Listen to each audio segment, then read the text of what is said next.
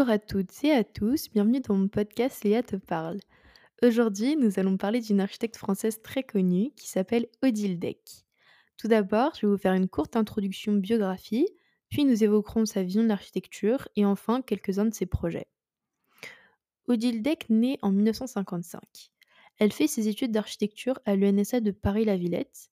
Ensuite, elle ouvre son cabinet à l'âge de 25 ans en association avec son conjoint Benoît Cornette.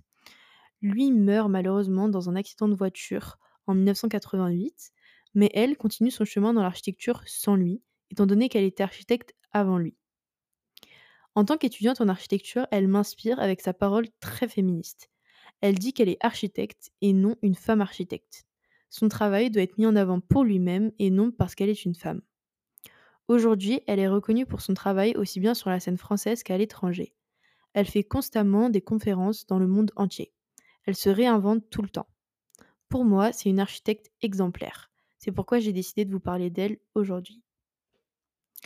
Pour elle, l'architecture, c'est une vision pour la vie des humains dans les bâtiments, une vision pour la vie des humains en société, une vision pour la vie des humains pour agir dans le monde. C'est une définition de l'architecture que j'avais jamais eue avant de m'intéresser à son travail à elle. Dans son travail, elle transforme au fil du temps ses techniques et elle suit l'évolution des outils qu'elle utilise. Elle croit au progrès. Pour reprendre ses paroles, elle dit que ce qui fait l'évolution, c'est la volonté des humains à s'adapter. Elle, elle s'adapte en permanence, elle transforme son architecture au fil du temps. Je cite, Faire de l'architecture, c'est s'adapter aux conditions qu'on nous donne pour la faire. Dans une interview, elle explique que les architectes aujourd'hui se concentrent sur la question des matériaux, de la température, du climat, qui sont en fait des données à prendre en compte quoi qu'il arrive, et ce sont pas des interrogations en soi. Ces propos, ils résonnent en moi parce que j'ai eu ce problème en projet, de me concentrer par exemple uniquement sur euh, la trajectoire du Soleil, alors que c'est qu'un aspect du projet qu'on doit forcément prendre en compte. Au final, je produisais un projet pauvre sans intention claire. Dans cette même interview, elle explique qu'il y a un monde entre l'architecture des années 90 et celle d'aujourd'hui, que les étudiants de nos jours, nous, ne voyons pas le progrès comme une bonne chose. Mais que nous sommes un grand espoir car nous serons les inventeurs de ce siècle. Elle croit en nous. Et ça, c'est un message qui m'inspire beaucoup. Parlons maintenant de quelques-uns de ces projets. Tout d'abord, je voudrais vous présenter le Fonds régional d'art contemporain de Bretagne, dit le FRAC Bretagne. Il a ouvert ses portes en 2012. De l'extérieur, le bâtiment apparaît comme un bloc de matière assez neutre, laissant toute la place à l'œuvre d'Aurélie Nemours, alignement du XXIe siècle.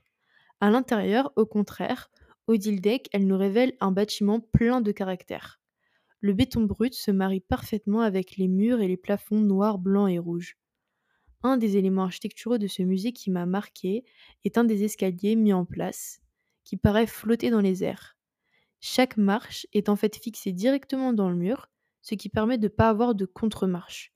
La main courante, elle est très épaisse et elle repose sur des panneaux de verre, ce qui marque un contraste avec le reste de l'escalier et qui accentue l'effet de légèreté de l'escalier au sein de ce bâtiment si massif. Le musée s'organise autour d'un grand vide vertical qui donne une impression d'immensité. Ce qui me plaît ici, c'est que ce projet, il date de 2012 et pourtant je le trouve extrêmement avant-gardiste pour un projet qui date de plus de 10 ans. Un autre de ces projets que j'apprécie particulièrement est l'immeuble Cargo. Il est dans le 19e à Paris et date de 2016. Il naît dans le contexte de reconversion de l'ancien plus grand bâtiment parisien, l'entrepôt McDonald's. Le cargo est composé de 125 lots destinés aux startups et aux entreprises ainsi que d'espaces collectifs. Tous ces lieux sont reliés par des espaces de circulation. La première chose qui m'a plu à propos de ce bâtiment, ce sont ses ouvertures circulaires qui percent la façade noire côté rue. À l'intérieur, on observe une dualité entre le noir et le blanc, sur les murs comme au plafond avec quelques touches de rouge. Ceci, à mon goût, accentue la géométrie de l'espace. Un patio central apporte de la luminosité à tous les étages pour les différents bureaux. Ces derniers ne ressemblent pas vraiment à des bureaux classiques.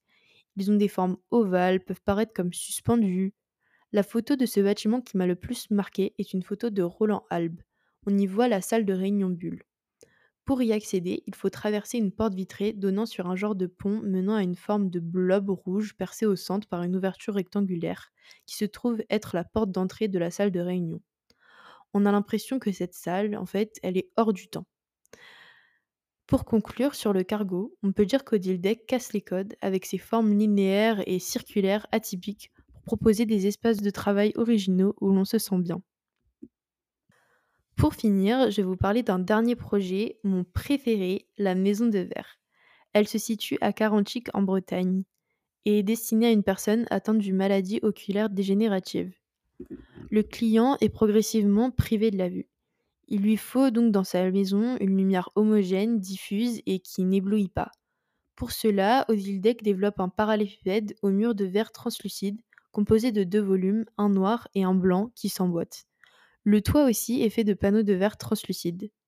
Le verre translucide, pour ceux qui ne savent pas ce que c'est, c'est un verre qui laisse passer les rayons lumineux mais qui n'est pas transparent, ce qui permet de garder une certaine intimité, mais aussi, ici, d'avoir la qualité de lumière que l'on recherche.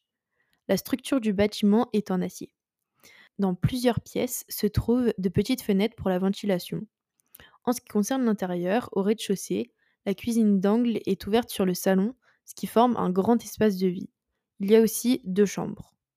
En face de la cuisine se trouve l'escalier central en verre qui permet d'accéder à l'étage où se trouve une chambre et une salle de bain.